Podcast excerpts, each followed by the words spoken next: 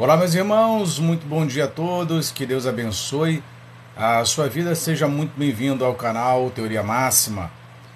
E, e hoje nós vamos dar continuidade ao nosso estudo Cristianismo e Paganismo. Cristianismo e Paganismo.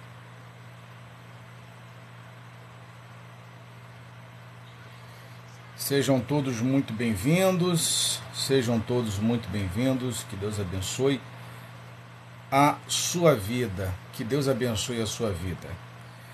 Ah, e na aula de hoje, dando continuidade à, à nossa aula, nós vamos falar sobre as vestes. As vestes, a gente não, nós não nos arrumamos é, para ir à igreja domingo não é assim que funciona? O, o que, que você acha disso? Renê, bom dia, meu irmão. Seja bem-vindo. De onde que surgiu essa ideia, a tradição de, de, de se arrumar bem domingo para ir aos cultos? De onde que surgiu isso? Você sabe de onde que surgiu isso? Você sabe de onde surgiu isso? De onde que veio essa tradição, essa ideia? Não, domingo é dia do Senhor e eu tenho que me arrumar bem. Domingo é dia de estar na, na casa de Deus e eu preciso me arrumar é, muito bem. Né? Tem que estar bem vestido, com o melhor perfume. De onde que surgiu essa ideia? de onde que surgiu isso? Será que é natural? Será que faz parte da, é uma questão de, de ética, é, seria uma questão natural, questões naturais. O que, que é, afinal de contas, é, essa roupa do domingo, é, o fato dela ser tão especial? Já reparou, nós vamos nos cultos, é, segunda, terça, quarta, quinta, sexta, sábado, as roupas são comuns, mas a do domingo é uma roupa diferenciada. Inclusive, se possível, a gente até compra uma roupa melhor, uma roupa nova, para estar visitando a casa do Senhor. Né? É assim que falam, não é assim que chamam. Então, na aula de hoje, nós vamos apresentar de onde que surgiu essa, de onde que veio essa tradição de utilizar é, as roupas, as melhores roupas no domingo. Então hoje é a nossa oitava aula. Então vamos lá. Diz assim, diz assim: A cada domingo pela manhã, mais de 300 milhões de protestantes vestem sua melhor roupa para assistir o culto na igreja. Mas ninguém parece questionar a razão. E é isso que eu tenho falado com vocês desde a primeira aula. Além de trazer o contexto e fatos históricos, a ideia de que fazer com que vocês pensem, a gente tem que pensar junto. Por quê? Por que a, a liturgia da Santa Ceia? Por que esse estilo de pregação? Por que a figura do pastor? Por que o templo? E hoje, por que, que eu me visto tão bem para ir à igreja no domingo? Então a gente tem que aprender a pensar, reaprender. Nós temos que pensar, nós temos principalmente que questionar. Isso não pode ficar assim. Nós temos, nós temos o direito de saber de onde é, tudo isso veio. E o que nós estamos falando aqui e sempre tenho dito isso, que os motivos das nossas lives são de apresentar fatos e situações que não são falados e discutidos dentro da sua é, religião, dentro do seu templo religioso, dentro da sua igreja. O seu pastor jamais vai falar sobre isso. Jamais. Vamos lá.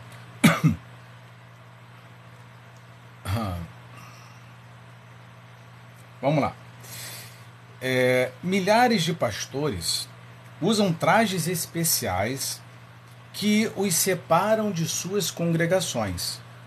Esse é o primeiro ponto. A roupa, a veste, ela, ela faz essa separação. E ninguém parece se preocupar com isso. Então vamos estudar a origem de vestir-se a rigor para ir à igreja e as raízes das vestes clericais, tá bom? Então, é, nós temos dois pontos na live de hoje. Somos nós com as nossas vestimentas e a liderança com as suas vestimentas também. A prática de vestir-se socialmente para ir à igreja é um fenômeno relativamente recente. Começou pelo final do século XVIII, com a Revolução Industrial, e chegou a ser bem difundido é, nos meados do século XIX. Nessa época, vestir-se bem para eventos sociais era algo somente entre os ricos. A razão era simples. Apenas ricos aristocratas da sociedade poderiam comprar roupas bonitas. As pessoas comuns somente tinham dois jogos de roupa: roupa para trabalhar no campo e roupa menos é, andrajosa para se misturar com o povo.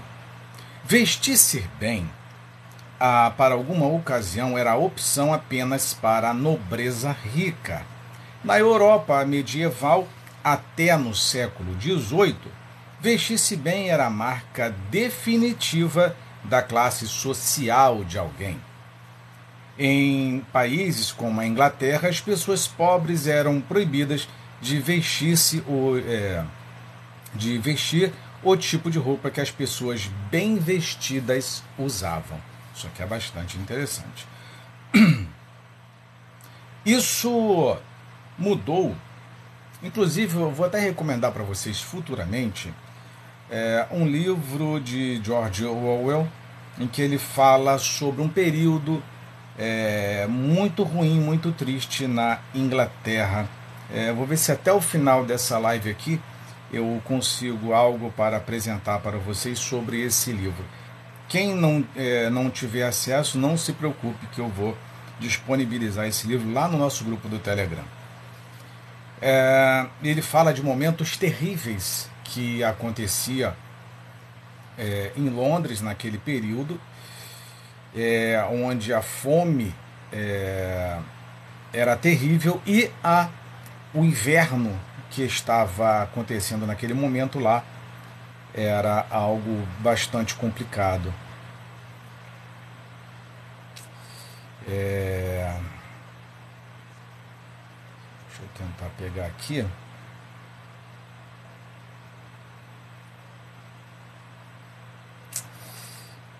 É... Tá aqui, ó. É George Orwell, Na Pior, em Paris e Londres, tá bom? Quem tiver interesse é George Orwell, Na Paris e em Londres. É um livro extremamente. É, é bem interessante de vocês é, fazerem a leitura dele, tá? mas também ele trata assim com bastante tristeza aqueles momentos é, que se passavam em Londres naquela época. Cláudia Araújo, bom dia. Bom dia, minha irmã, que Deus te abençoe. Sociais como os ricos faziam. Ah, então, por isso que nós temos hoje, nós temos hoje, não é por acaso, nada é por acaso, nada é por acaso, é, o fato de nós termos influenciadores que influenciam, obviamente, a, a, é, a divulgação de algumas marcas de roupas e que incentivam as pessoas a usar. É, não é que simplesmente elas queiram comprar, é, fazer com que as pessoas comprem as roupas, mas é para passar uma sensação de que a pessoa ela é rica. Por isso que veio durante esses últimos 10, 15 anos é, esse discurso muito forte e até muitas é, brigas, discussões com relação à compra de iPhones, né? Ah, você é um pobre de iPhone, né? O pobre quer parecer rico. Ele vem dessa construção cultural aqui, como nós acabamos de ler para vocês. Então, o pobre em determinado momento da sua vida, ele comprava roupas muito parecidas ou roupas parecidas ou iguais às do ricos, dos ricos que era para se parecer com eles. Então, isso não é nenhuma novidade, tá? Não é nada de agora não, já vem aí do século XVIII esse tipo de prática, tá bom? Então, em alguns grupos é, de cristãos no fim do século XVIII, início do século XIX, resistiram a esta é, tendência cultural. John Wesley escreveu contra o uso de roupa cara ou extravagante. Então vocês estão vendo esse excesso, é, esse excesso é, de vaidade dentro das denominações. Isso John Wesley já havia falado em seus sermões. A Cláudia, melhor roupa para ir à igreja padrão exigido pelo Vaticano. Não entendi muito bem o seu comentário. Mas a gente vai falar aqui sobre a roupa do clero também. Tá? Não sei em que momento você chegou na nossa live, mas eu disse que a nossa live terá dois pontos: são a roupa dos membros e a roupa do clero. Porque que a igreja, os padres, os papas, né, os arcebispos, eles se vestem. É, é, daquela forma, tá? O Fritz, não entendi, eu não entendi o seu comentário, mas você quer chegar onde com o seu comentário? Que eu não entendi. É o que? Tá te incomodando? Não faz sentido? Por que não tem utilidade? Eu não entendi. Não entendi. Alguns grupos de cristãos, no fim do século XVIII, início do século XIX, né, repito, resistiram a esta tendência cultural. John Wesley escreveu contra o uso de roupa cara ou extravagante. Finalidade é melhorar o áudio, só isso, entendeu? Você faz a eliminação de ruído externo e melhora a captação do áudio, porque se eu utilizar apenas o microfone, é, do, do aparelho ou um fone de ouvido com microfone, o ruído fica, é, fica muito maior é, e a audição ela tem uma, uma grande perda. Só isso, fica, o som fica melhor. Tá? Mas enfim, se você não está satisfeito, que Deus te abençoe, querido. O metodista primitivo. Depois eu vou fazer uma enquete. O que, que você acha? Usa o microfone? Não usa o microfone? O que, que você acha da, do comentário do Fritz né, está incomodado com o microfone. Faz sentido? Não faz sentido? Né? Vou fazer uma enquete aqui para você, pode deixar. O metodista primitivo resistia tanto à ideia do uso de roupas finas na igreja que repreendia qualquer um que exibisse roupas caras nas reuniões. Entendeu? Roupas caras. Então, essa aqui era a finalidade da discussão ou da forma como John Wesley tratava essas questões para que era para não permitir com que a vaidade ela tomasse forma dentro dos templos. E o que nós temos visto hoje nas denominações atuais, mais vaidade. Mais vaidade. Essa que é a questão toda. Essa que é a questão toda. Tá bom? Hein, Bia?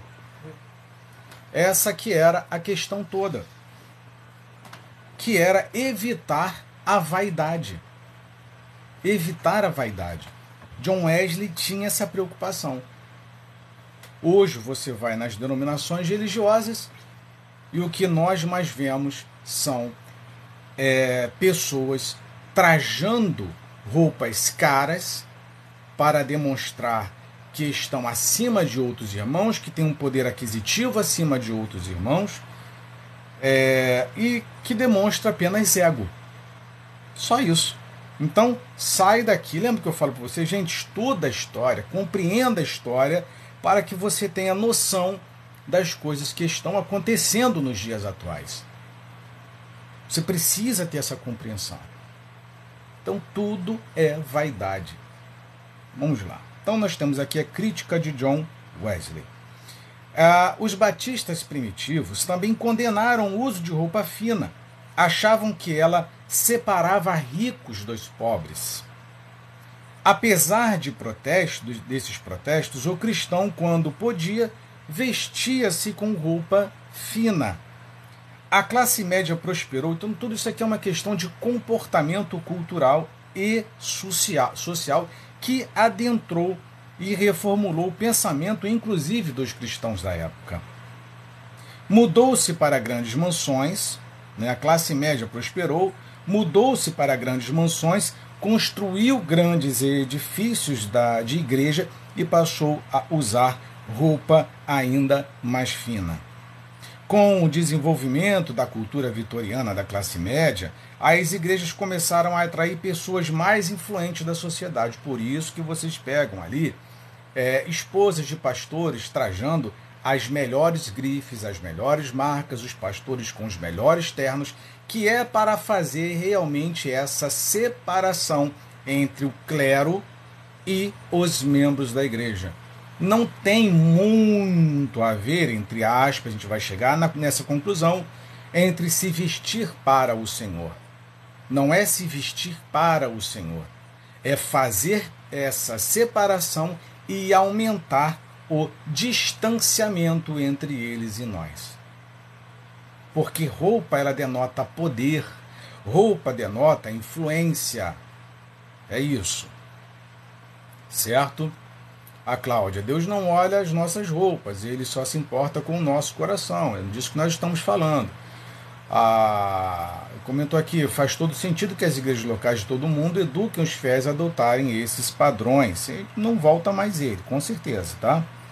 Então, com o desenvolvimento da cultura vitoriana de classe média, as igrejas começaram a atrair mais pessoas influentes da sociedade. Então, você retira o pobre da igreja e atrai pessoas mais abastadas que ofertem é, de forma melhor. Isso fez com que é, a igrejas mais comuns, como metodistas e batistas, trabalhassem mais duro para manter seus próprios edifícios. Tudo isso chegou, por isso que ela, ela, essas igrejas ela tentam atrair irmãos ou irmãs mais abastados, mais ricos, que inclusive isso é, até facilita no processo de manutenção do templo com relação à arrecadação. Porque como que irmão, irmãos pobres vão fazer a manutenção do templo, não é verdade? Então, por isso que inclusive existe essa, esse relacionamento, esse namoro profundo entre a igreja e políticos. Já se tem lives anteriores onde nós relatamos aqui envolvimento e, e há casos de lavagem de dinheiro de denominações religiosas, porque você não consegue manter, dependendo do tamanho do império religioso, é, mantê-lo apenas arrecadando dízimos e ofertas. É quase que impossível, porque os gastos são imensos. Os gastos são absurdos. Então, é necessário, inclusive, aí se sujar para arrecadar fundos e fazer a manutenção de todo o império construído. Ah, vamos lá.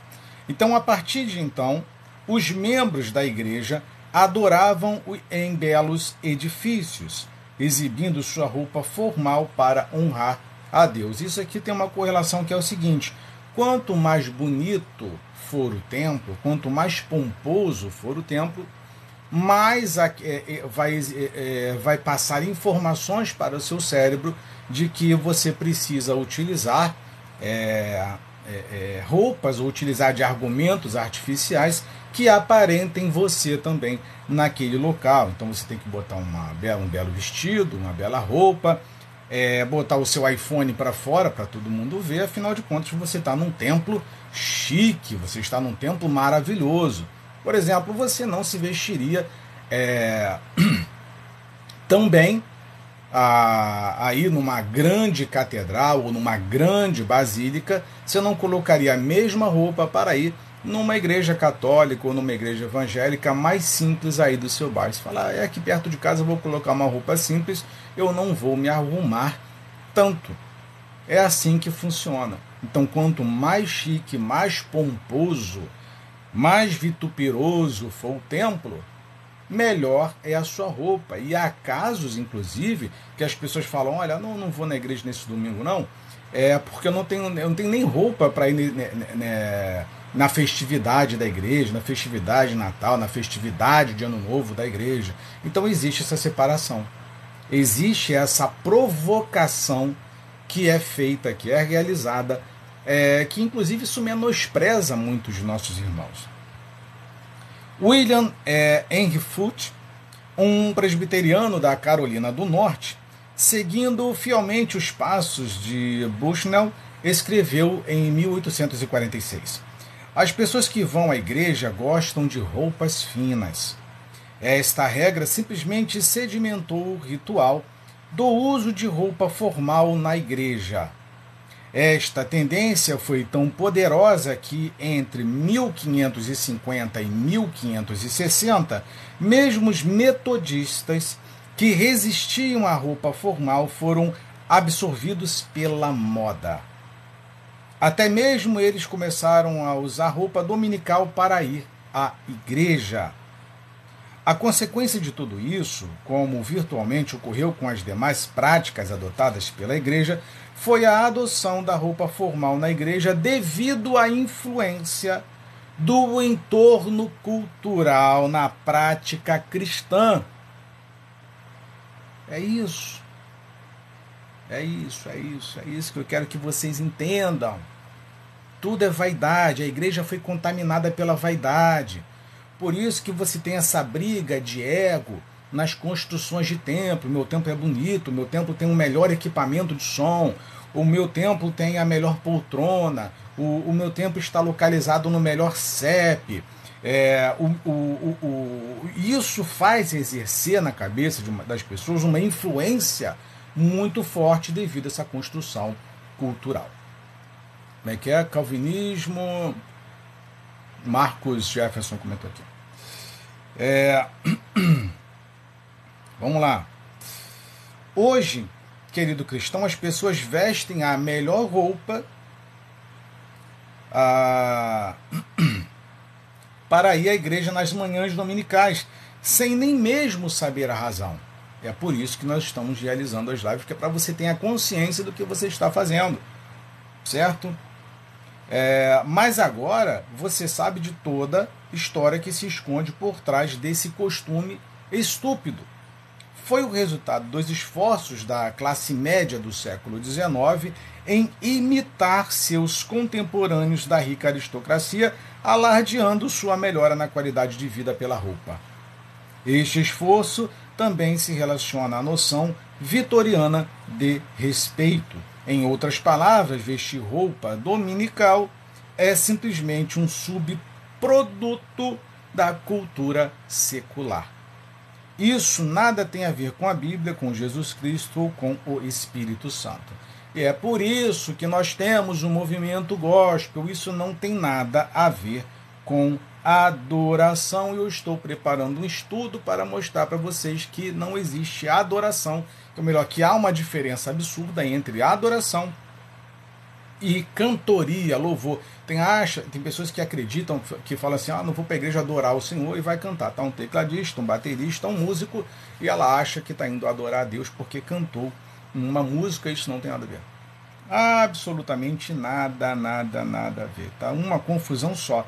Então, é, o movimento gospel ele também, depois de introduzido na igreja, ele tem essa finalidade aqui, que também é a vaidade, que também é espalhar é, essa mentira às pessoas, essa influência cultural. Só isso. Então a roupa, é, ela, ela vem de uma proposta é, cultural de vaidade que entra dentro da igreja. Nós temos a questão é, as questões do gospel né, também que vão utilizar é, do argumento de adoração para introduzir heresias dentro do templo. Por isso que está essa bagunça toda. E já nas últimas décadas nós temos agora é, claro que abrindo um parênteses aqui, você encontra as igrejas correlacionadas com política, que também advém da cultura católica. A Igreja Católica, durante toda a sua existência, ela sempre esteve envolvida com as causas ou coisas do Império Romano. E a Igreja Evangélica foi no mesmo barco. É a mesma história, é a mesma coisa. Mesma coisa. Então nós temos a introdução das vestes com questão de vaidade, nós temos a introdução dessa musicalidade gospel que apenas atrai e traz heresia, e nós temos questões políticas também correlacionadas que não tem nada a ver com Jesus. Nada a ver com Jesus. Mas provavelmente o seu líder religioso ele não tenha tido tempo para lhe ensinar e lhe explicar isso. É, mas o que há de mal com a roupa do domingo? Tem algum problema? Tem algum problema me vestir bem domingo? Tem, não tem? O que, que você acha? É, é perigoso, não é? É uma cultura, perdão, mundana? Como eu disse ontem na live, é, também você não vai vestido de qualquer maneira, com uma roupa rasgada, não é isso. Mas será que a gente não está sendo levado por questões de vaidade, de ego? Como é que a gente consegue enxergar essa, essa questão? Dentro dos templos é, não, você vai vestir a sua melhor roupa para adorar ao Senhor. Será que é isso mesmo? Será que é isso? A Cláudia comentou aqui. É, respeito é a base de todas as coisas. Então vamos lá. O que de tanta importância ao ato de vestir-se bem para o que dá tanta importância, perdão, ao ato de vestir-se bem para ir à igreja. Concordo que esse tema não aborda uma questão é, candente, de fato, é, não podemos nos preocupar muito com o modo das pessoas se vestirem para ir à igreja, certo? A questão candente surge com relação ao significado da roupa fina dentro da igreja. Primeiramente, essa atitude reflete uma separação entre secular e o sagrado. Acreditar que Deus se preocupa com a roupa fina que você coloca para vestir-lhe é uma violação do novo pacto. Temos acesso à presença de Deus em todo momento e circunstâncias. Na verdade, será que Ele espera que nós, na condição de seu povo, nos vistamos domingo pela manhã como se fôssemos para um concurso de beleza? Será que isso entra em pauta na questão de, é, do processo de salvação? Será que a, a vestimenta do domingo ele diz respeito ao plano de salvação? Então a gente precisa analisar isso, porque o que você muitas das vezes, é, inclusive, isso não é novidade, você vê muitos pastores com roupa apertadinha, né, parecendo café é, embalado a vácuo, que agora está em moda, né, vestir como se pastor sertanejo, né, camisetinha apertadinha, calça apertadinha, as mulheres com roupas é, decotadas, né, provocando é, e chamando a atenção dos olhares, despertando a atenção dos olhares de, de outras pessoas, excesso de maquiagem. Então tem coisas que não estão batendo muito bem dentro da igreja, que ao invés de você adorar a Deus, entre aspas, com suas roupas, você acaba despertando desejos carnais e até comentários nos irmãos dentro do templo, e isso não é saudável. É... Olha aqui o comentário do Rivas. Bom dia, bom dia, meu irmão. É uma falsa sensação de prosperidade, sucesso, enquanto muitos, é, enquanto muitos necessitados, é status. É, foi isso que nós comentamos é, mais cedo. A Josefa, seja bem-vinda. Bom dia, querida. Que Deus te abençoe. A, a Cláudia, respeitar o sagrado. Exatamente. E, inclusive, o sagrado é o nosso próprio irmão. Né? É respeitar o irmão, como as pessoas vão estar nos olhando, como as pessoas vão estar. É... O que eu provoco nos irmãos, é isso que precisa ser compreendido. Será que eu estou chamando demais a atenção? O homem e a mulher de Deus, no seu ato de se vestir, ele passa batido, ele passa discreto. O cristão de verdade, o crente de verdade, o seguidor de Jesus de verdade, ele não quer chamar atenção. Em hipótese alguma, ele passa, parece que ninguém viu. De tão discreto que ele é. Em segundo lugar, vestir roupa chamativa e luxuosa aos domingos pela manhã transmite uma falsa mensagem. Aquela igreja é o lugar onde cristãos escondem sua verdadeira cara. Veste-se bem para parecer agradáveis e belos. Medite sobre estas coisas. Colocar sua, me sua melhor roupa aos domingos não é outra coisa senão criar uma impressão. Isto dá à casa de Deus todos os elementos de um teatro. Viu? É, é, esse é o resumo. Tudo é teatro. Tudo é teatro. A roupa que você coloca é um teatro. A roupa que um papa veste ou transveste é apenas um teatro para parecer mais santo, mais próximo de Deus, para parecer intocável em muitos casos. É só teatro.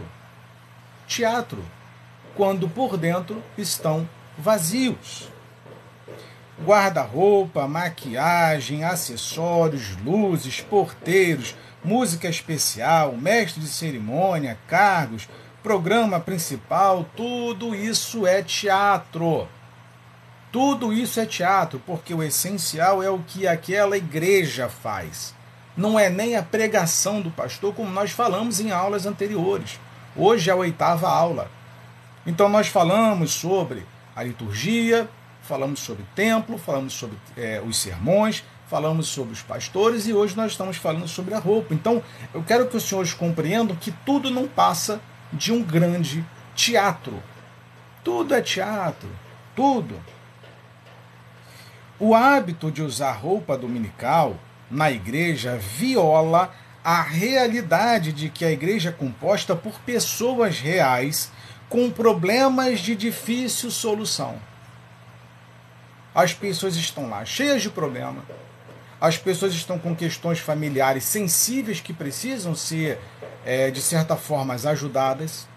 As pessoas estão com problemas, dificuldades, de, repente, de comprar um remédio, de fazer uma cirurgia, ou precisam de algum socorro urgente, mas a igreja está mais preocupada com a vaidade da roupa. Certo? A colega comentou aqui. Na realidade, hoje, por causa de dogmas religiosos, muitos vivem com a opressão espiritual. Obrigado pelo seu comentário maravilhoso. Inclusive, nós já fizemos live sobre isso, que eu recomendei o livro. É, é, como é que é o nome do livro? Me perdoem. É, É da Marília de Camargo César. Me fugiu aqui o nome do livro. Até peço perdão à escritora. É, Marília. Oh, meu pai. Como é que é o nome do livro da benção? Ela é uma jornalista. Feridos em Nome de Deus. Tá? Eu, eu recomendo esse livro aos senhores. Feridos em Nome de Deus, de Marília de Camargo César, que vai tratar exatamente do que a nossa amiga comentou aqui certo? Que é a questão da opressão espiritual, abuso espiritual. Tem muitas pessoas que estão arrasadas e tristes espiritualmente dentro do templo, infelizmente. E o livro da Maria de Camargo César vai tratar dessas questões lá. Tá? É um livro que você chora, você se emociona, é um livro que te ensina a ser um cristão. Em alguns momentos você vai passar por situações de revolta diante dos relatos que são realizados ali, mas é um livro que vai te tornar, é, creio eu que por conta dos testemunhos e experiências da jornalista, um ser humano melhor, um cristão melhor. Ah, então, é, o hábito de usar roupa dominical na igreja viola a realidade de que a igreja é composta por pessoas reais com problemas de difícil solução. Podem ser pessoas mais envoltas em disputas conjugais, mas que após saírem do estacionamento e entrarem pela porta da igreja, cobrem-se com grandes sorrisos. Então nós passamos é, essa insensibilidade para as pessoas. A gente está cheio de problema, mas coloca uma roupa bonita, coloca uma maquiagem, entra dentro da igreja, o sorriso volta ao rosto e dentro de casa a tristeza ela retorna. Isso não é essa igreja. Aí, eu, inclusive, eu já fiz até um, alguns vídeos é, e live perguntando o seguinte: Você já perguntou para o seu irmão como é que ele está hoje? Tem dia que você não está afim de ouvir pregação de ninguém, não. A única coisa que você quer naquele domingo, ou naquele dia, ou naquela semana, ou agora, hoje, é: meu irmão, como é que você está? As pessoas apenas querem desabafar um pouco, querem conversar, as pessoas estão saturadas de pregação, estão saturadas de, de, de, de discursinho. Todo discurso de água, água, água de salsicha. As pessoas estão cansadas, elas querem, elas querem que alguém se importe com elas. E me parece que em muitos casos os pastores apenas eles, os líderes, eles se comportam como políticos só abraça, só se aproxima das pessoas em período é, de eleição. Só se aproximam quando tem algum tipo de interesse ou algum tipo de propósito. Só para isso que, eles, que, que, que o povo serve. Ah, vai construir templo? Ah, é agradável o ano todo porque tem que arrecadar dinheiro? Ah, precisa fazer alguma reforma? Sorri, beija, abraça, né? E lava, limpa o calçado da pessoa tudo por questão de interesse, que eu já fiz live falando também sobre interesse. Judas fala sobre isso, Pedro fala sobre isso. Eles só se aproximam com interesse. Quantas vezes que você foi na igreja que houve uma pregação ou um discurso é, onde você fosse o centro dela, mas gerando preocupação? Meu irmão, como é que você está? Irmão, como é que está o seu casamento? Está tudo bem? Como é que tá? Como é que os seus filhos estão? Tá tudo bem? Você está se alimentando? Como é que tá a tua dispensa na tua casa? Não, ninguém quer saber da sua vida não. É só o templo, é só eles, é só eles, é só eles. É isso que o estudo vai apontar, está apontando. É... Aqui, ó. A Cláudia, obrigatória para quem anseia um cristianismo saudável e libertador. Muito bom esse livro. Que eu fico feliz, Cláudia, que você tenha lido esse livro né, da Marília. É, é um livro, olha, você sai dali é, chocado, né? É um, é um, livro que foi muito bem escrito, por sinal, mas é um livro ten, denso e tenso, mas que nos torna ser humanos melhores para, para quanto a questão da realidade da, das igrejas. É, então, é, é, uma pretensão que desu, é, desumaniza e constitui um falso testemunho diante do mundo. Né? Todo mundo saindo bem vestido da igreja, mas vazios de Deus. É necessário reconhecer que, como seres humanos decaídos, são raras as vezes que estamos dispostos a mostrar aquilo que realmente somos. Que realmente é. Perdão. Deixa eu pegar aqui. É, vamos lá. A ilusão né, arrogante de que somos bons porque vestimos bem para Deus. É uma pretensão que desumaniza e constitui um falso testemunho diante do mundo. É necessário reconhecer que, como seres humanos decaídos, são raras as vezes que estamos dispostos a mostrar aquilo que realmente somos. Quase sempre contamos com nossa performance ou aparência, a roupa, para fazer com que os outros pensem coisas agradáveis a nosso respeito. Tudo isso é bem diferente da modéstia, a característica da igreja primitiva. Em terceiro lugar, vestir-se socialmente para ir à igreja é o mesmo que dar uma bofetada na simplicidade é, marca registrada da igreja primitiva. Eles se reuniam na simplicidade de suas casas, não se vestiam para mostrar a que classe pertenciam na realidade, os primeiros cristãos faziam esforços concretos para mostrar seu absoluto desdém pelas é, distinções sociais. Na igreja, todas as distinções sociais eram apagadas. Os primeiros cristãos sabiam que eles representavam uma nova espécie sobre este planeta. Por esta razão, Tiago repreende os crentes que tratam melhor os santos ricos que os pobres. Ele repreende os ricos para vestir-se diferente dos pobres. Olha só como uma ideia, me perdoem a expressão, satânica já estava sendo introduzida no seio da igreja para despertar o ego e a vaidade. Ego, é tudo ego e vaidade, gente. Tudo é vaidade. Tudo é vaidade. Ah, não, isso aqui é para o Senhor. Aqui para o Senhor. Vamos lá. Você tem coragem de, de essa mesma roupa cara que você comprou para você, de pagar para um outro irmão que não tem coragem? Se a sua resposta for sim, beleza. Se for não, é ego e vaidade. Quantas vezes você pegou o seu irmão aí, que você já percebeu que ele não. É, que o trabalho dele é apenas para sustentar a família, ele não tem grandes luxos, não tem, não tem nada. Quantas vezes você pegou esse irmão, foi com ele num shopping, ou com uma irmã foi com ela no shopping, falou: vem cá que eu vou comprar uma roupa para você. Quantas vezes você fez isso? Quantas vezes? Quantas vezes você se comportou assim? Quantas vezes você pegou, viu lá os filhos dos irmãos que nem roupa tinham? E você os convidou, falou assim: olha, vamos comigo no shopping ali, vamos numa loja, é, que eu quero comprar uma roupa para os seus filhos. Quantas vezes?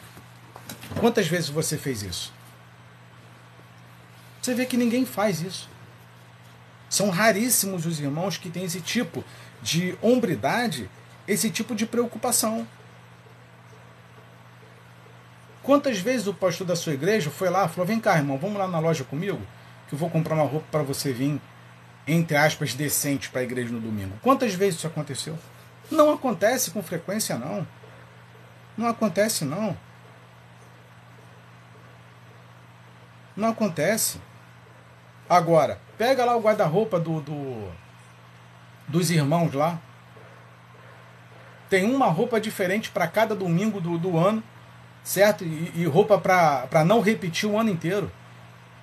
E o outro irmão não tem nada. Foi isso que Tiago condenou. Foi isso que o apóstolo condenou. Gente, a Bíblia é tão rica que ela te ensina tudo. A Bíblia te ensina até como se vestir. A Bíblia te ensina como se comportar. Então, é, como a gente nós ouvimos aquela frase, é, a pior frase que eu já ouvi falar na minha vida, que era nós vamos sair melhor dessa. Repetiram isso durante 2021 inteiro, 2020 inteiro. Nós vamos sair melhor dessa. No que você saiu melhor? No que nós saímos melhor? Qual foi a boa ação que você fez esse ano? Qual foi a caridade que você fez esse ano? Quando foi a última vez que você pegou o teu irmão? Falou, vem cá, meu irmão, vamos ali no mercado que eu, que eu sei que você não tem muita coisa na tua dispensa. Sem ofensa, vamos ali no mercado comigo que a compra do mês hoje é para é você. Meu irmão, como é que tá a conta de luz aí? Como é que tá a conta de água aí? Vem cá que eu vou, eu vou te ajudar. Não, mas o iPhone está em dia.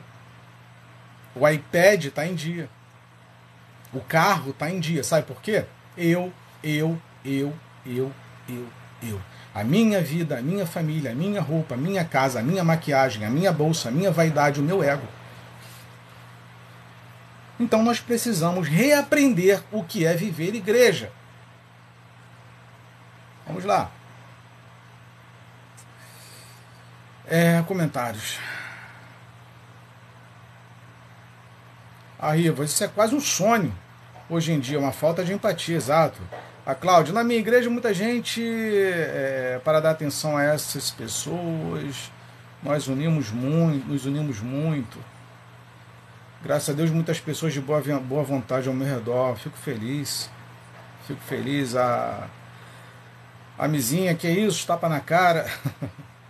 Não, não, eu acho que não é um, um, tapa na cara, mizinha. Acho que é, é para a gente acordar. Para mostrar que é, que, que, em algum momento a gente se perdeu. E, e, e a finalidade disso daqui, eu estou falando de salvação, eu estou falando de roupa, mas estou falando de salvação, estou falando de cultura. Porque se, se nós somos incapazes de ajudar os nossos irmãos, no que nos tornamos merecedores da salvação? O que, que te faz pensar que com esse comportamento egocêntrico, egoísta, vai te levar para o céu? É, é, é essa reflexão. Para que, que um pastor quer 15 ternos, 10 ternos? Só vaidade. A esposa do pastor, para que, que ela quer 50 é, é, é vestidos? Para que, que ela quer 100 pares de sapatos? É centopeia, por acaso? Então nos perdemos. Aqui, ó, o eurocentrismo é, é, é, com sucesso. Pois é. Então, em algum momento, nós nos perdemos.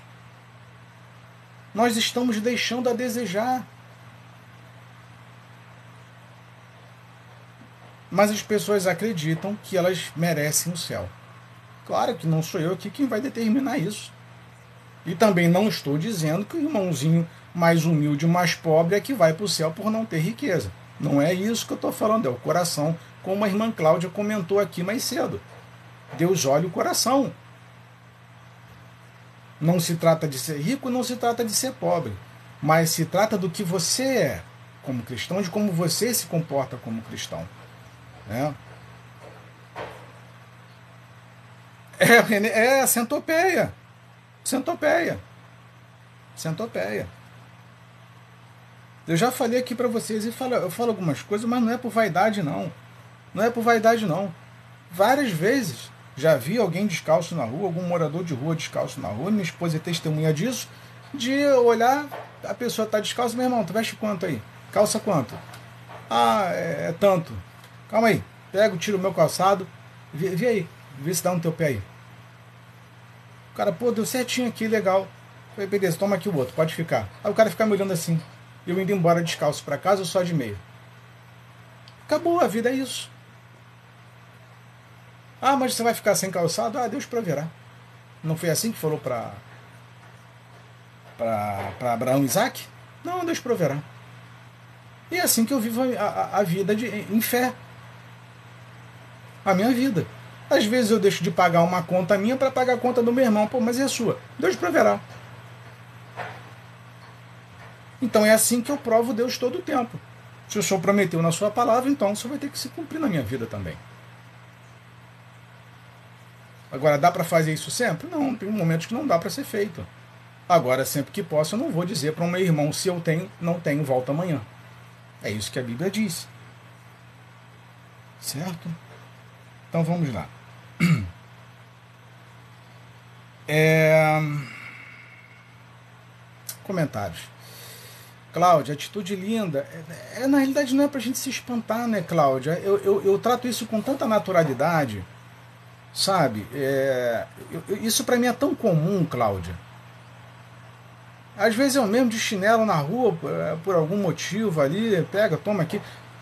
Ano passado, que fez um frio danado aqui no Rio de Janeiro, tava um frio, morador de rua, sem nada, deitado no chão ali, eu falei assim, toma meu casaco aqui, toma aqui sabe? E Deus dá outro depois, acabou. Acabou. Igreja primitiva, tinham tudo em comum e no partido pão. Rafinha, ainda tá pegando leve, depois vem um carro a casa. É, o, o, o Rafinha, eu, eu, tô, eu tô mais delicado, né? Tô mais delicado. É estudo, é estudo. Isso aqui não é uma live normal como a gente faz, né? É, enfim. Mas vamos lá. Inclusive, é, eu, pelo comentário do Rafinha aqui, eu estou pretendendo, é, em algum momento do dia, tá? isso vai ser é, diário, eu vou fazer live com vocês pegando os principais, as principais notícias do dia. Tá? Pela manhã, ou notícia da manhã, ou notícia do dia anterior, para manter a gente informado certo? Que aí tem muita gente que fica perdendo tempo danado, indo para um canto, para o outro para achar informação, e a gente vai trazer tudo para vocês aqui. Vou ver em que momento que eu vou fazer isso, certo? Sem atrapalhar as coisas que nós estamos realizando, que é a nossa live que a gente faz à noite. Ontem eu não consegui fazer, é, e os nossos estudos que eles devem seguir até o final do ano. Então vamos lá. Na igreja, é, todas as distinções sociais eram apagadas. Eram apagadas. Não pode haver distinção social na igreja, porque isso humilha, isso rebaixa os outros irmãos. É todo mundo igual. É igual, você não pode menosprezar o seu irmão. Não pode. Isso é muito ruim. muito ruim.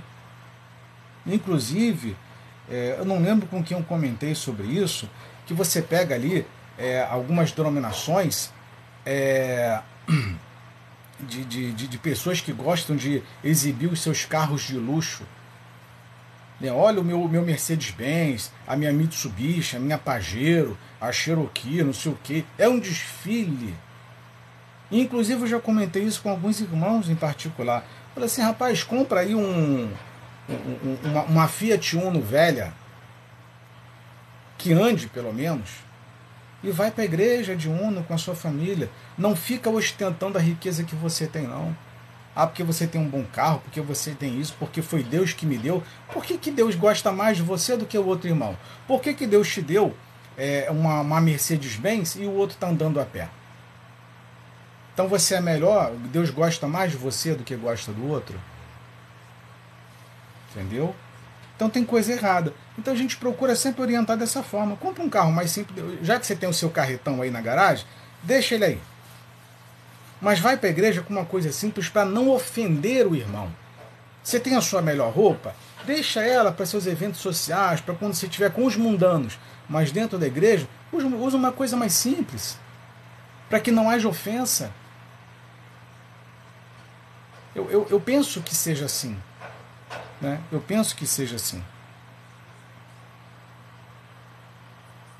Calma aí, deixa eu tirar aqui esse.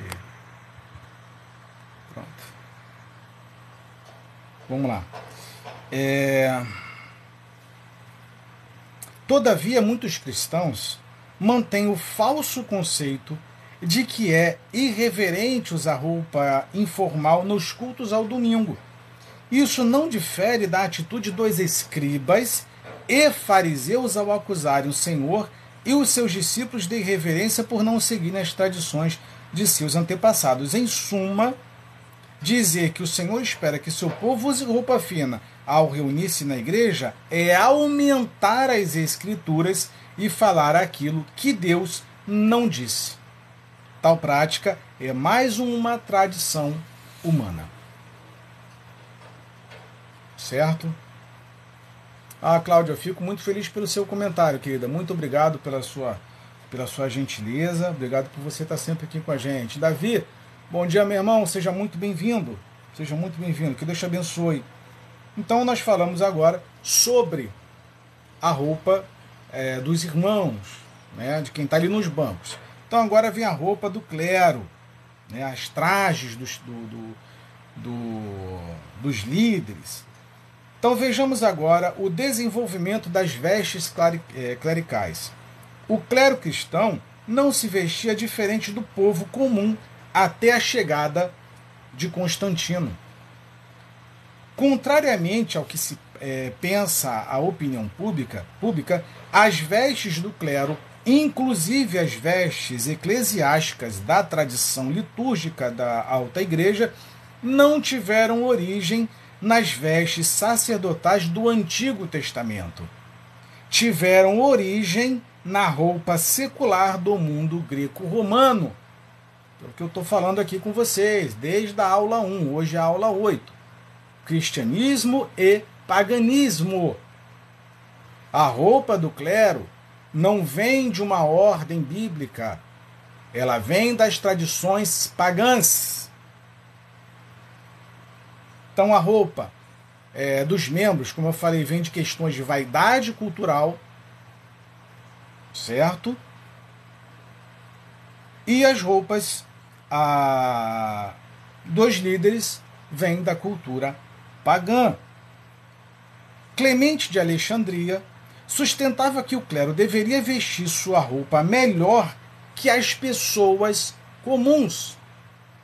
Já por este tempo, a liturgia da igreja era considerada um evento formal. Clemente disse que a roupa do ministro deveria ser simples e branca. O clero usou a cor branca por muitos séculos. Parece que tal costume foi adotado do filósofo, do filósofo pagão Platão, que escreveu que a cor branca era a cor dos deuses. Entende por que, que se usa muito branco?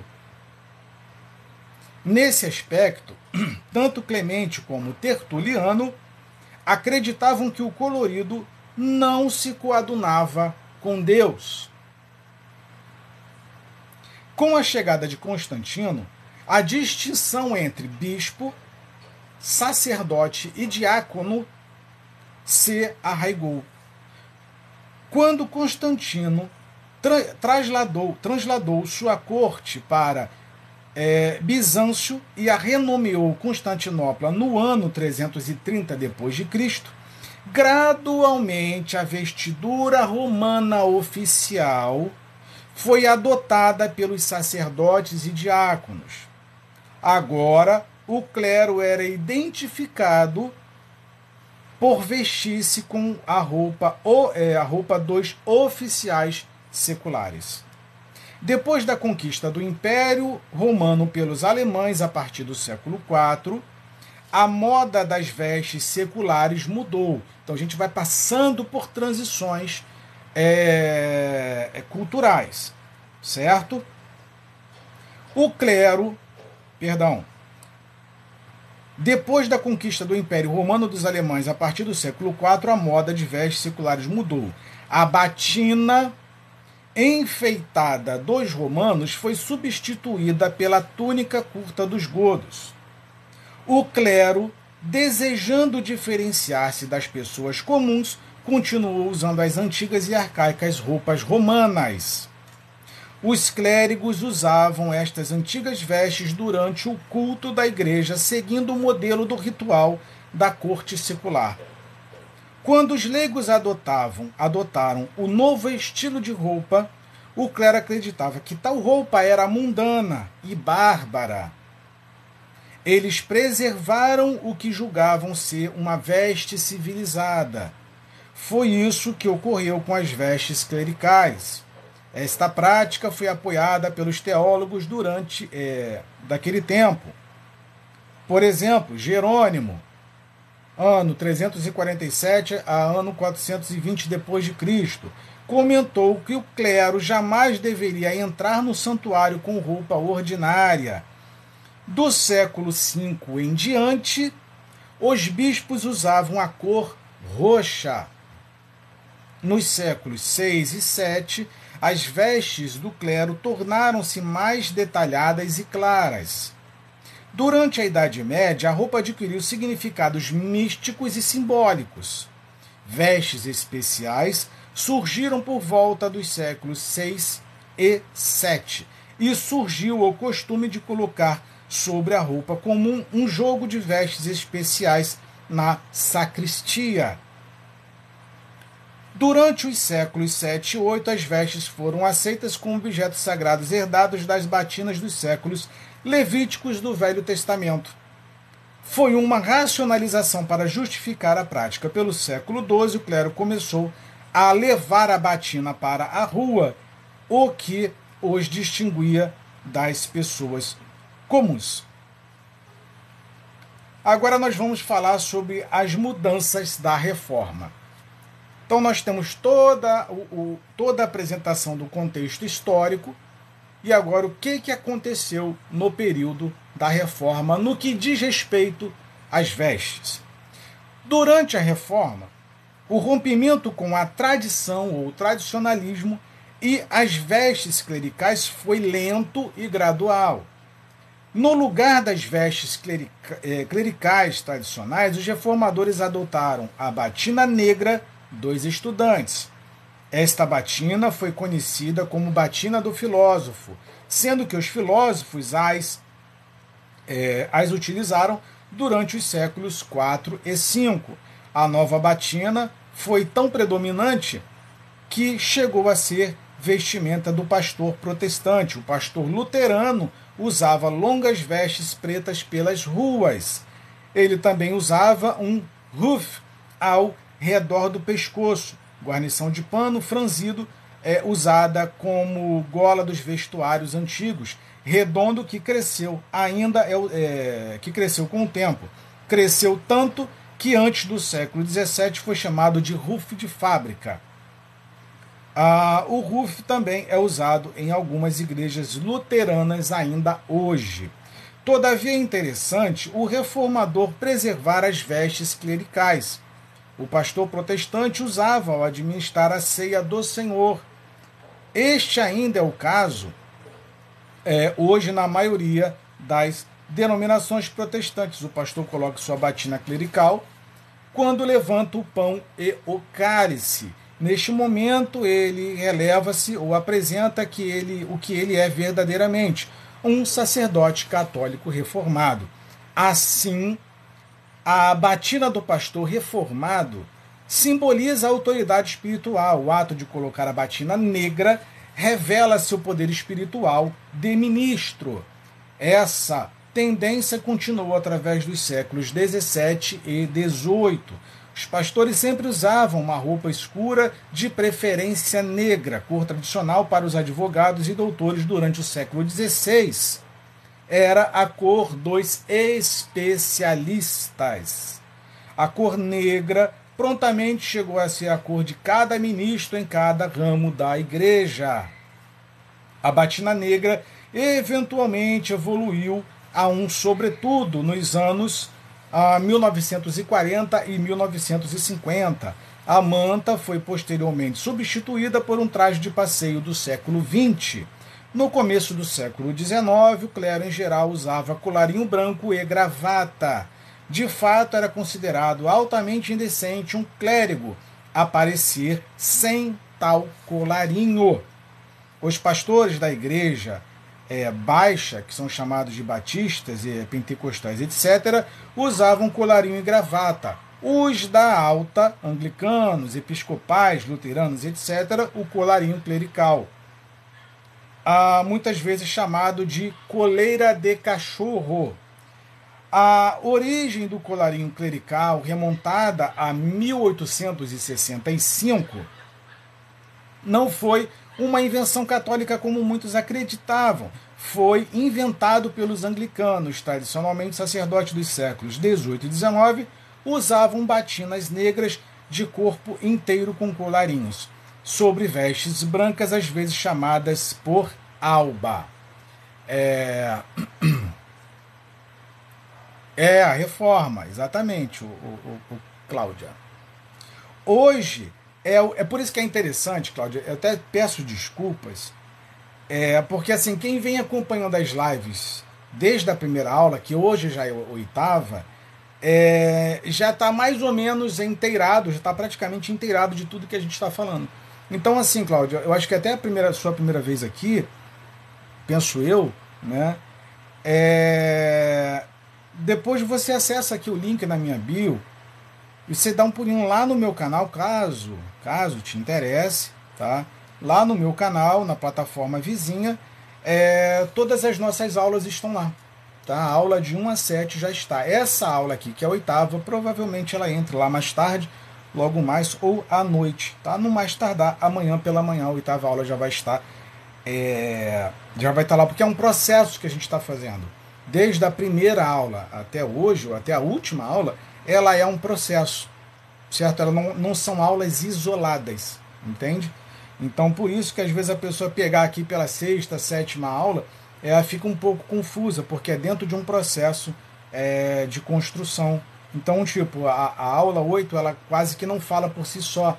Ela vem é, trazendo a aula 7 em conjunto. Por exemplo, as aulas 6 e 7, elas são uma única aula. Tá? A aula é, 4 e 5, elas são uma única aula. 2 e 3, elas são uma única aula, de um único assunto dividido em partes.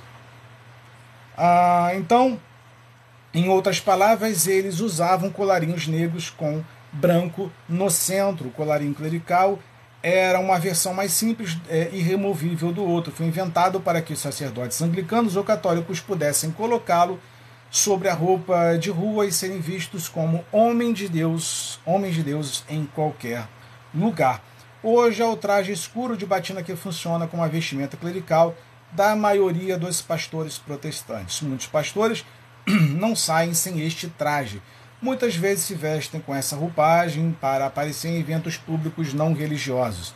Alguns pastores protestantes levam o colar clerical para que ninguém se esqueça de que ele é um homem de Deus. Então a roupa acaba sendo uma identificação também. Por isso que nós falamos é, com relação às vestes da, dos membros de se comportarem de modo equilibrado, porque a roupa ela quer dizer muito. A roupa quer dizer tudo. Por exemplo, sem mudar discurso. É, e sem ser ofensivo. Você vê, eu acredito que vocês já repararam isso, tenho certeza. Por exemplo, a, vocês já repararam como as redes sociais elas estão é, sendo ambientes aonde a vaidade e o ego e a sensualidade estão sendo divulgadas de uma forma impressionante? Tenho certeza que você já viu isso. Você já analisou o comportamento é, de vestimentas de homens e mulheres atualmente, aonde o corpo ele é uma vitrine para a sensualidade? Se o nosso corpo é templo do Espírito Santo, a veste diz muito com relação a isso para não gerar ofensa não gerar mais interpretações. Então as pessoas hoje elas têm um discurso que elas carregam o seguinte: ah, não, estou me vestindo para Deus, sou eu e Deus. É, que julguem, me julguem. Não, não é assim. É o que isso está falando, que a roupa conversa, a roupa fala. Então nós estamos dentro, ah, dentro de um ambiente que é o mundo, aonde tudo diz sobre nós o tempo inteiro. Tudo diz sobre o, o que se passa na nossa mente, no nosso coração. Então, quando você pega ali um irmão, né, eu repito o que eu falei anteriormente, tem um, tá uma moda agora de pastores e bispos se vestirem como se fossem cantores sertanejos. Terninha apertadinho, calcinha apertadinha, blusa apertadinha, tá aparecendo o café pilão embalado a vácuo. Né? Será que isso é o ideal? Será que isso é o ideal? Então a gente precisa é, interpretar essas situações para não envergonhar a Deus. Nós não podemos servir e fazer com que os nossos corpos sejam vergonhas para Deus. Nós precisamos é, nos comportar de modo ético, equilibrado, ter consciência de, que, de como as pessoas estão nos olhando, porque tudo isso é testemunho.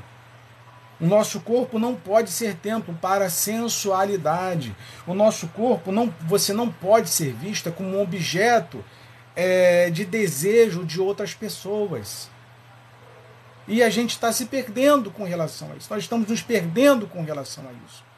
E nós precisamos é, nos comportar de modo digno. Então, para fechar, as vestes clericais são nocivas? A roupa clerical é uma afronta aos princípios espirituais que governam a casa de Deus.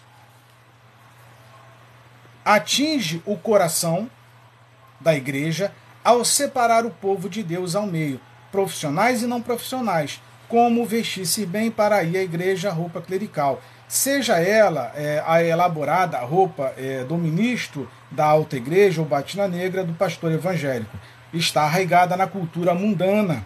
A veste distinta do clero remonta ao século IV, quando o clero adotou o costume dos oficiais seculares romanos. O Senhor Jesus e seus discípulos não sabiam nada sobre usar uma roupa especial para impressionar a Deus ou para distinguir-se do povo Colocar uma roupa especial com propósitos religiosos foi uma característica dos escribas e fariseus. E nem o escriba nem o fariseu puderam escapar a, é, do olhar penetrante do Senhor Jesus quando disse: Cuidado com os mestres da lei, pois eles gostam de caminhar com batinas ornadas, de ser saudados no mercado, de ocupar assentos importantes na sinagoga e o lugar deles no, e, a, e o lugar de honra nos banquetes. Então a gente precisa é, se comportar de modo adequado. Na aula 9, nós vamos falar sobre os ministros de louvor. Nós vamos entrar dentro do tema gospel, que eu tenho certeza absoluta que você vai gostar. Você vai adorar entrar nesse, nesse assunto de louvor. baterista, tecladista, equipe de louvor, irmã que, que canta, é, vamos cantar pela, pela oferta, vamos cantar por isso, vamos cantar para aquilo. É, tudo é, é, é, é, louvor dentro da igreja. Vamos falar sobre esse assunto, vai ser maravilhoso. Então, aqui o Davi comentou aqui. Aliás, deixa eu voltar aqui os comentários. A Cláudia, estou entendendo é, claramente, legal. É, o Davi, verdade, irmão, hoje a gente vê escândalos na forma de se vestir. Gente, não estou dizendo aqui é, como que você tem que se vestir, não. É, aliás, até porque é, não sou eu quem determina isso. É o Espírito Santo que fala dentro de você como você deve se vestir, como você deve se comportar, como você deve trajar. Lembra que eu falei com vocês, gente? Ah, o que, que é adoração? Adoração, gente, é tudo, são as nossas atitudes, é o nosso comportamento, é como nós é, caminhamos, como as pessoas nos, é, nos é, é, estão nos vendo nas ruas, isso é adoração. Então, quando eu coloco a minha roupa, eu estou adorando a Deus ou fazendo com que eu seja, me perdoa a expressão, meninas é, e rapazes, é, uma vitrine de Satanás. O meu descorpo, meu corpo, ele desperta a sensualidade. As redes sociais estão aí. As mulheres, os homens estão se vestindo ou melhor, estão deixando de se vestir e o corpo está mais à mostra. As pessoas estão colocando o corpo aí para rolo, para jogo, para ganhar clique, ganhar like. Será que é isso mesmo? Daqui a pouco falta aí o irmãozinho tá andando pelado. Eu não queria trazer e provavelmente não farei isso, não farei isso. Tem um apóstolo no Rio de Janeiro, também não vou citar o nome da figuraça, da figuraça, é, tem uns jeitinhos afemina, é, afeminados. O cara é apóstolo, mas é, eu até mandei isso para Mizinha Peixoto, não sei se a Mizinha está me assistindo aqui ainda. O apóstolo com calça rasgadinha, tem essas calças da moda agora, né? É, é, é calça que fica com a coxa ali toda rasgada. A calça apertadinha, é, é, rasgada e com a estola sacerdotal. Eu falei, meu Deus, mas que bagunça é essa que estão fazendo dentro da igreja? E o cara se intitula apóstolo. Você pega aí várias bispas, várias, várias apóstolas, pastores com as roupas extremamente é, é, apertadas. Então a última coisa que o irmãozinho vai fazer é olhar, prestar atenção na palavra. Então a gente está meio, meio que perdido em algumas situações aí, gente. Está meio que perdido é, a, a, o, o, Davi, verdade, a gente vê, é, vê escândalo na forma de vestir. René, sim, todos com taça de vinho e outras coisas. Davi, hoje eu tento usar roupas mais simples e discreto possível. René, isto eu já vi na igreja católica que era um desfile de moda, hoje estou vendo a mesma coisa. É, René, em todas as igrejas. É... A Cláudia, Aí, artigo 456A, parágrafo único da CLT, as novas regras estabelecem sobre as vestimentas no trabalho, exatamente. É, dependendo do lugar, todos deveriam ser obrigados a usar roupas com decência, e me parece que não é o que está acontecendo. Então, gente, nós vamos encerrar nossa live por aqui e nós retornaremos é, com o assunto, o tema louvor. Sabe? Então, o objetivo da live de hoje é como você tem se comportado, é de gerar e criar essa preocupação com a sua consciência. Tenha consciência, louve a Deus com a sua roupa, louve a Deus com o seu linguajar, louve a Deus, adore a Deus é, com a sua consciência limpa, louve e adore a Deus com a sua vida com a sua vida. Igual me perguntaram outro dia, irmão, é, tem algum problema beber álcool? Certo? Tem algum problema? falei, olha, se te pegarem no botequinho, você um dia está na igreja, no outro no boteco. Então é uma questão de consciência. É uma questão de consciência. Eu não estou aqui para condenar o consumo do álcool. Eu estou aqui como as pessoas elas vão te observar com relação a isso. Como eu falei no, na metade dessa live. Tem algum problema você ter um carro importado? Não, mas é como isso vai ofender o seu irmão. O que você tem não pode ofender a outras pessoas. O que você usa não pode servir de ofensa para menosprezar, para subjugar, sabe? Para rebaixar o teu irmão. Eu, eu penso que seja dessa forma. É por isso que as redes sociais, inclusive, teve grandes debates no ano passado e houve algumas reformulações com relação ao algoritmo é, em algumas redes sociais, é, que por isso que sumiu os likes, né, os números de curtidas, porque eram números da vaidade, é, aonde as pessoas só estavam em busca de, de vaidade de número. Olha como estão curtindo, olha como estão isso. Aí a pessoa, como a, o colega comentou aqui, né? É o meu silicone. Hoje você. Nada contra. Nada contra. Tá? Quem, quem determina o que um homem é, o que um esposo vai fazer é a mulher dentro de casa. E o que determina o que uma esposa vai fazer é o, é o, é o homem dentro de casa. É o, são os dois. Não sou eu que numa live vou dizer o que você tem que fazer. Não sou eu que tenho que dizer como seu filho deve se comportar. Isso aqui não é. Eu não estou ditando regra para ninguém aqui, não. Só li o contexto histórico dentro da palavra de Deus. Certo? Não fugi nada. Agora, você acha correto, por exemplo, a gente está vivendo um momento, meus irmãos, de extrema vaidade. E a vaidade eu posso te garantir com 100% de certeza que não vem de Deus. Por que, que não vem de Deus? Porque o nosso Senhor nele não tinha beleza. Ao contrário de Davi, que era um homem belo, que era desejado, o nosso Senhor, ele não tinha beleza alguma que era para não despertar o desejo de vaidade ou outro tipo de emoção é, ou de desejo qualquer. Só que aí você tem visto hoje o quê?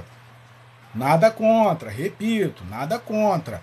É, você concorda? Uma pastora, um bispo, ou, perdão, uma bispa, uma apóstola, está colocando silicone? Você acha que isso é cuidar do tempo do Espírito Santo? Quando você coloca um silicone, você desperta o que para quem e aonde? Ah, uma coisa eu tenho vontade, mas de onde que surgiu essa vontade? Higiene, limpeza é uma coisa, vaidade em excesso é outra. Aí daqui a pouco você quer, você colocou lá o silicone, aí vem o bispo apóstolo, coloca botox. Aí, sabe o que sabe que está acontecendo, gente? Essas tradições que nós passamos para vocês ali, é, elas veem com o tempo. E o, o, trabalho que Satanás faz, ele é um trabalho sutil. Ele é ardiloso, ele, ele trabalha com o tempo, ele não espera, é, é melhor ele espera, ele não tem, ele tem paciência, calma, devagar. Aí vem um apóstolo, vem um bispo, faz um botox. Aí vem um outro, é, é, faz isso. Vem outro, faz aquilo. Aí faz discurso, faz isso, faz aquilo. Certo? Então, a, a igreja veio se perdendo e os discursos ficaram tão comuns e as práticas tão comuns que todo mundo acha natural aquilo ali. Ué, se o meu bispo, o meu apóstolo, a minha pastora, a minha bispa está fazendo aquilo ali, ah, e ela é de Deus, então eu vou fazer também. Então você começa a copiar o que os seus líderes fazem. Ah, minha, minha apóstola está é, tá roubando, eu vou roubar. A minha bispa é rica, eu vou ser rico. O pastor está desfilando com um carro, eu vou desfilar é, ela colocou silicone, eu vou colocar, fiz preenchimento labial, vou colocar. E você está despertando o quê? Você quer melhorar a sua imagem? Para quê? Para quê? É o que eu falei para vocês no, no meio da live. Tudo é teatro. Tudo é teatro. Tudo é teatro. Tudo é com efeito de construção de imagem. Tudo é construção de imagem. Tudo é percepção. Olha, olha, eu ia falar até o nome de um cara aqui, eu não posso falar. Eu estou quase que proibido de falar o nome desse, desse sujeito aqui. Inclusive, ele foi é, elevado a cargo de bispo. Posso nem falar o nome dele. Mas enfim, é, que senão minha live trava. Isso! Implante, implante. Eu ia falar sobre isso, Rafinha, mas eu não, não vou falar sobre essa questão, não. É, sapato, é, é, é, sapato, bolsa Louis Vuitton, por aí vai. Né? Então, o, como é que é? Está tão natural que falar a verdade é dolorido para as pessoas. O Davi, Renê, só uma pergunta. A roupa veio depois do fruto proibido? Provavelmente, né, o, o, o Renê, porque é, a, a questão da vestimenta era para esconder a vergonha. Até então eles não tinham essa percepção do que era pecado e, e do que era proibido ou não. Né? Eles não tinham essa percepção naturalidade. Né? Para eles era tudo normal. Só que eles tentaram, eles quando viram a vergonha, tentaram esconder. E hoje, e hoje a gente está fazendo o inverso. Hoje nós já estamos ficando nus e sem vergonha. A gente está voltando a algumas práticas que não existiam. Tudo isso em decorrência da influência das redes sociais. A rede social está destruindo e desmoralizando esse discurso que é, está sendo feito como é a, a Cláudia está rindo aqui, mas é verdade. Antigamente Adão e Eva esconderam a nudez por causa da vergonha. Hoje nós estamos sem vergonha, estamos ficando pelados nas redes sociais. Observe aí quantos homens e mulheres estão desfilando por hora, por segundo, por minuto, pelado nas redes sociais. As pessoas perderam a vergonha. Elas não têm mais essa preocupação é, de, de, de, de externar os seus corpos. Acabou, está num retrocesso miserável. Tudo em busca de like, tudo é vaidade. Só que você acaba, de certa forma, repito, sendo vitrine de Satanás. O que deveria ser o templo do Espírito Santo, você reflete aquilo, quem é o seu, o seu líder, aquilo que você ama. Ah, é o corpo que você ama? As pessoas confundem. Ah, eu vou para academia. Mas você vai para academia para quê? Por orientação médica para cuidar da sua saúde? Ou você vai porque quer é, melhorar o seu aspecto visual em decorrência da vaidade? Então a gente está se perdendo. Não, não confunda o discurso. Não tem igreja aí, tem irmãozinho aí é, que vai ficar pregando, tá? É, que vai ficar pregando um, um monte de coisa. Que vai ficar pregando um monte de coisa. Certo? Vai dizer que não precisa se depilar, vai dizer que não precisa é, é, é, é ter as higienes, enfim, vai ter uma série de situações de imposições de igreja por aí. Então a gente precisa tomar cuidado com isso também, com, essa, com relação a isso também, para não ter problemas. Para não ter problemas. Então, é, eu espero que essa live hoje sobre vestimenta tenha, de alguma forma, ajudado os senhores, tá?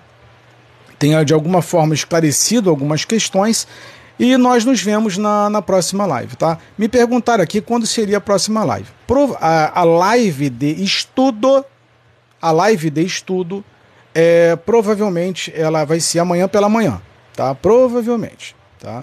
Mas hoje a gente tem live durante o dia também. Provavelmente também faço uma tarde e faça uma à noite. Mas amanhã, é, amanhã pela manhã tem e nós a, a live nós vamos falar sobre a, a música dentro da igreja. A música dentro da igreja. Tá bom, meus irmãos? Então a gente fica por aqui. É um forte abraço, que Deus abençoe a todos vocês e até a próxima live. Um beijo no coração, orem por mim, que eu oro por vocês. Fui!